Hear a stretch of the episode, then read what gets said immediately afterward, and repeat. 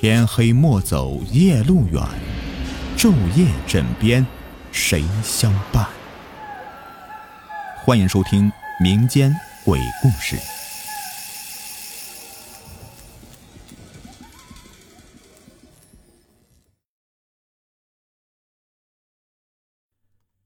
诡异的镜子。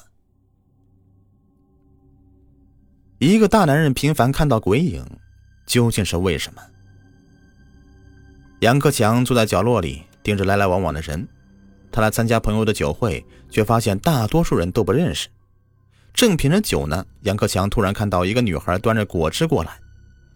她穿着黑色晚装，系着藏蓝色的丝巾，看上去典雅端庄，漂亮极了。杨克强觉得她很面熟，但又想不起来在哪里见过。他正要起身迎上去，女孩却拎起包，跟在一个男人的身后离开了。杨克强问起身边的朋友：“那女孩是谁？”朋友摇摇头说：“不认识。”整整一个晚上，杨克强都心神不宁。回到家里，他的心里仍在想着那个女孩。虽然只是一瞥，她竟然是像在脑子里生了根一般。杨克强诧异：“这就是一见钟情？”不，不完全是。一见钟情应该是莫名的兴奋，可他兴奋中却夹杂着一种说不清道不明的古怪感觉。第二天，杨克强下班以后沿着街走，路边有一家工艺品店，他不经意的一瞥，突然看到那橱窗间摆着一个半指见方的相框，里面镶嵌的就是那个女孩印在纸上的艺术照。杨克强走进店里，指着相框问店主是否认得这个女孩。店主呵呵笑起来，说：“这样的图片有一堆呢，哪知道是谁呀？”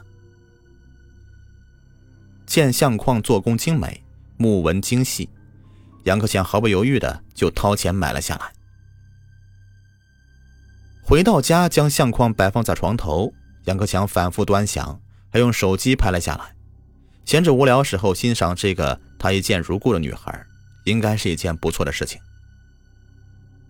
杨克强伸手正要关灯呢，突然发现那相框中的女孩变了，她的额角在流血，鲜血一滴一滴的顺着相框流到桌上。杨克强一激灵，跳下床，打开大灯。相框里的女孩笑容依旧，安静的望着他。杨克强摇摇头，真是莫名其妙。难道是幻觉？清晨起来，杨克强照例先去卫生间洗澡，用毛巾抹了一把镜子，整理一下浴袍。突然，他的目光一下子直了，镜子里面照出的不是自己，而是相框中的女孩。那张脸冷漠无比，正死死的盯着他。杨克强吓得后退两步，心一下子提到了嗓子眼儿。半晌，镜子里的脸消失了，杨克强大口的喘着粗气。再看镜子里，是他自己，穿着浴袍，神情慌张。走出卫生间，他是越想越觉得古怪，这到底是怎么了呀？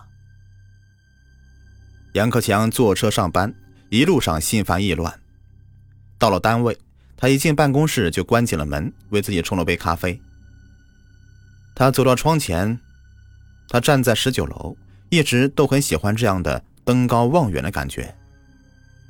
只是看了片刻，突然间一哆嗦，他从玻璃窗中看到一个影子，是那个女孩。她穿着白纱裙，在玻璃中静静的望着他。咖啡杯从他手里面滑落到地上，他的心里像是被什么狠狠抓了一把。他闭上眼睛，告诉自己。这全部都是幻觉，不是真的，不是真的。再睁开眼睛，玻璃窗中的是自己的影子。杨克强长舒一口气。下班回家，他顺路来到了吴医生的诊所。一天两次出现幻觉，他怀疑是不是眼睛有什么问题。吴医生很快的为他做了详细检查。检查完毕，他笑着说：“杨克强的眼睛健康极了。”甚至连轻微的近视都没有。可是，可是我今天照镜子，却看到一个女人。杨克强站起身来说道。吴医生一怔，问他看到了什么人，是什么样子。杨克强就拿出铅笔，大致画了一下女孩的轮廓。吴医生惊愕地看着他，问他是否认识他。杨克强摇摇头，医生安慰着说：“可能是心理因素，如果下次再看到，一定打电话给他。”杨克强手里面握着眼药水，直接回家了。回到家以后，他第一时间就是照镜子。镜子里的年轻人西装革履，头发纹丝不乱，千真万确是自己。杨克强点点头，正要转身呢，可是就在这个瞬间，镜子里的影像变了，一张陌生的男人的脸出现在镜子里。那张脸十分巨大，几乎填满了整个镜子。杨克强的头发都快要竖起来了。天哪，这人是谁呀？这影像持续了几秒钟，杨克强几乎都要窒息了。终于，幻象消失了。他呆愣在半晌，抹了把额头上的冷汗，想打电话给吴医生。他拨了号，但却又放下了。一个大男人频频看到鬼影，岂不是惹人耻笑吗？杨克强胡乱吃了一些东西，上床休息。侧着身，他又看到了相框中的那个女孩。杨克强索性坐起来，将相框拆开，想扔掉镜子里面的纸。可是拿出纸。里面却只露出一个小女孩的头像，她看上去不过七八岁，模样很讨人喜欢。杨克强将小女孩的头像和接掉的图片放到一起，他一眼断定这个是同一个人。杨克强的心里莫名的涌出阵阵的恐惧，也不知道过了多久，他似乎听到身后有动静，他缓缓转过身来。后面的镜子里又出现那个恐怖的一幕，一道又一道的昏暗的光影落下来，是几个少年在挥拳，那拳头好像打到了杨克强的头上。杨克强又惊又惧，不自觉地抬起双臂去挡。片刻之后，光影消失了，杨克强却仿佛快要虚脱了。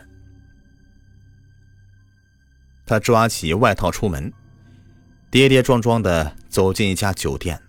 他不能再待在家里了，觉得自己快要疯掉了。在酒店里睡得很安稳，一觉到了天亮。阳光从窗子里洒进来，杨克强回想起昨晚的一幕，仍然心有余悸。他清楚的知道那不是梦。他坐沙发上，双手抱头，冥思苦想。他应该尽快去找到那个女孩，弄清楚她的身份。为什么镜子里会出现她的影子？这所有的莫名其妙，似乎就是从那天晚上遇到她时开始的。半个小时以后，手机响了，杨克强拿起来接听。一听是吴医生，他关切的问他是否又出现了幻觉。杨克强说是，这次又是一个男人。吴医生沉默了几秒钟，问他认识吗？杨克强说不认识。这时候有电话打进来，杨克强连忙说：“回头再跟他联系。”这个是举办酒会的朋友打来的。杨克强让他一定要查清楚那天晚上穿黑色晚装、系藏蓝色丝巾的女孩是谁，哪怕问遍所有的朋友也要查出来。朋友已经查出来了，说她叫做徐小薇，是一家广告公司的文案。当时是她的男朋友张林带她来的。不过她跟张林不是很熟，邀她过来参加酒会呢，也是顺路人情。问清楚女孩的公司位置，杨克强匆匆出门。徐小薇正坐在桌前做着设计，看到杨克强，他有些吃惊，问什么事。杨克强问能不能找个安静地方说话。徐小薇犹豫一下，带他来到了会客厅。杨克强拿出手机，问着图片是不是他。徐小薇看罢，说：“这是他姐姐，因为长得漂亮，也为了挣钱，他从小就拍这样的图片。”你姐姐？杨克强惊讶极了。徐小薇点点头，说：“她和姐姐是双胞胎，因为家里穷，母亲生下她。姐姐强壮，就送了人，她被留在了家里。可是就在三个月前，姐姐失踪了。他们父母双亡，父亲半年前去世，临终前把这个秘密告诉了徐小薇，这才找到了姐姐。想不到姐妹相认不过半年，姐姐就莫名其妙的失踪了，到现在警方也没有找到任何线索。你姐姐没有跟你住一起？杨克强问道。啊，没有，但我们常通电话。姐姐失踪那阵子，我正在外面出差，回来以后就联系不上她了，还以为她出门了。可是，一连十几天姐姐都下落不明，我不得已报了警。徐小薇说。杨克强失望的站起身来，对徐小薇说：“最近两天他在镜子里看到过他姐姐。”徐小薇愣住了，一把抓住他的胳膊，问：“姐姐在哪儿？”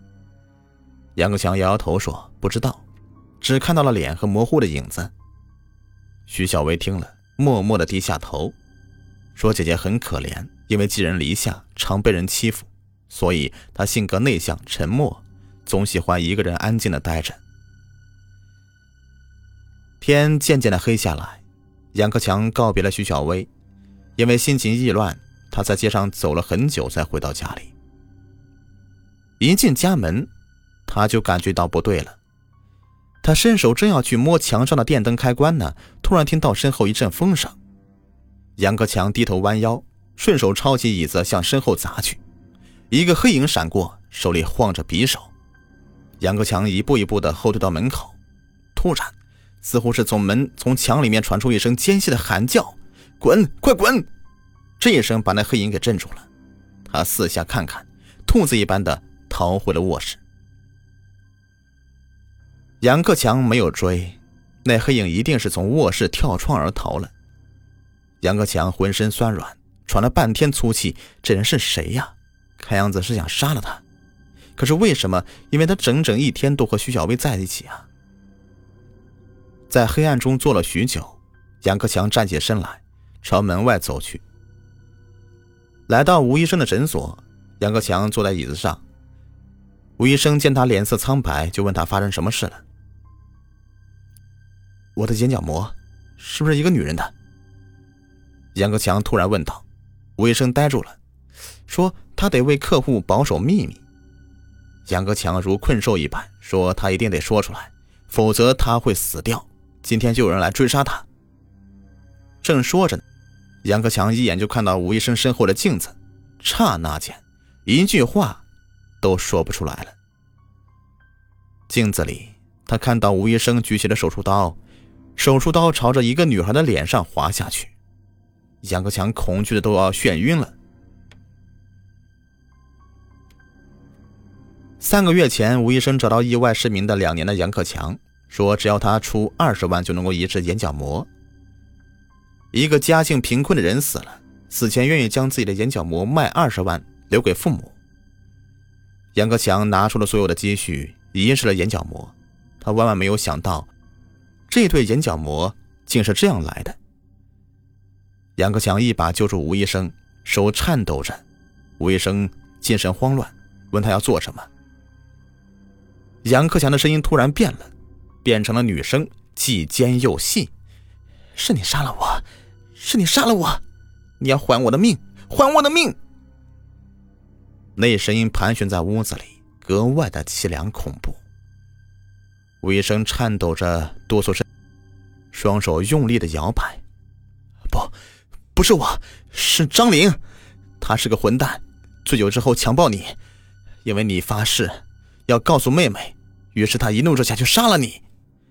他欠了二十万的赌债，杀死你之后，我就被他叫了过去。我只拿了两万块钱，不是我杀的你，不是我。两个月以后，逃窜在外地的张林被抓，吴医生也被收了监狱。徐小薇的姐姐的尸体在一个河沟里被找到。杨克强在接受警方询问时，说不清楚为什么会看到死者和凶手。一个资深的法医为他解开了谜团。人的眼角膜也有记忆细胞，不过因为活力程度不同，表现强弱也有所不同。像杨克强这样的移植的眼角膜，可能是因为强烈的恐惧和仇恨，记忆活力强，就看到了捐献者生前印象深刻的东西。国外已经有不止一宗这样的案例了。杨克强就问：“为什么是在移植半个月之后呢？”法医笑了，说：“他得先在你的眼睛里面存活呀。”离开警察局，杨克强长舒一口气，不自觉的就学起了小鸟唱歌的声音。要知道，他可是一个口技专家呀！那墙里面发出的“滚”，几乎是吓死吴医生的女声，全都是出自杨克强之口，这可救了他的命呢。走出不远，杨克强远远看到了小薇，他突然站住了。恍惚中，他看到仿佛是小薇朝他走过来，双手托着蛋糕，嘴里面唱着生日歌。那是姐妹俩一起过的唯一一个生日，是她们最幸福的生日。本集已播完，感谢收听。喜欢听我讲故事，别忘了点击订阅、收藏还有关注。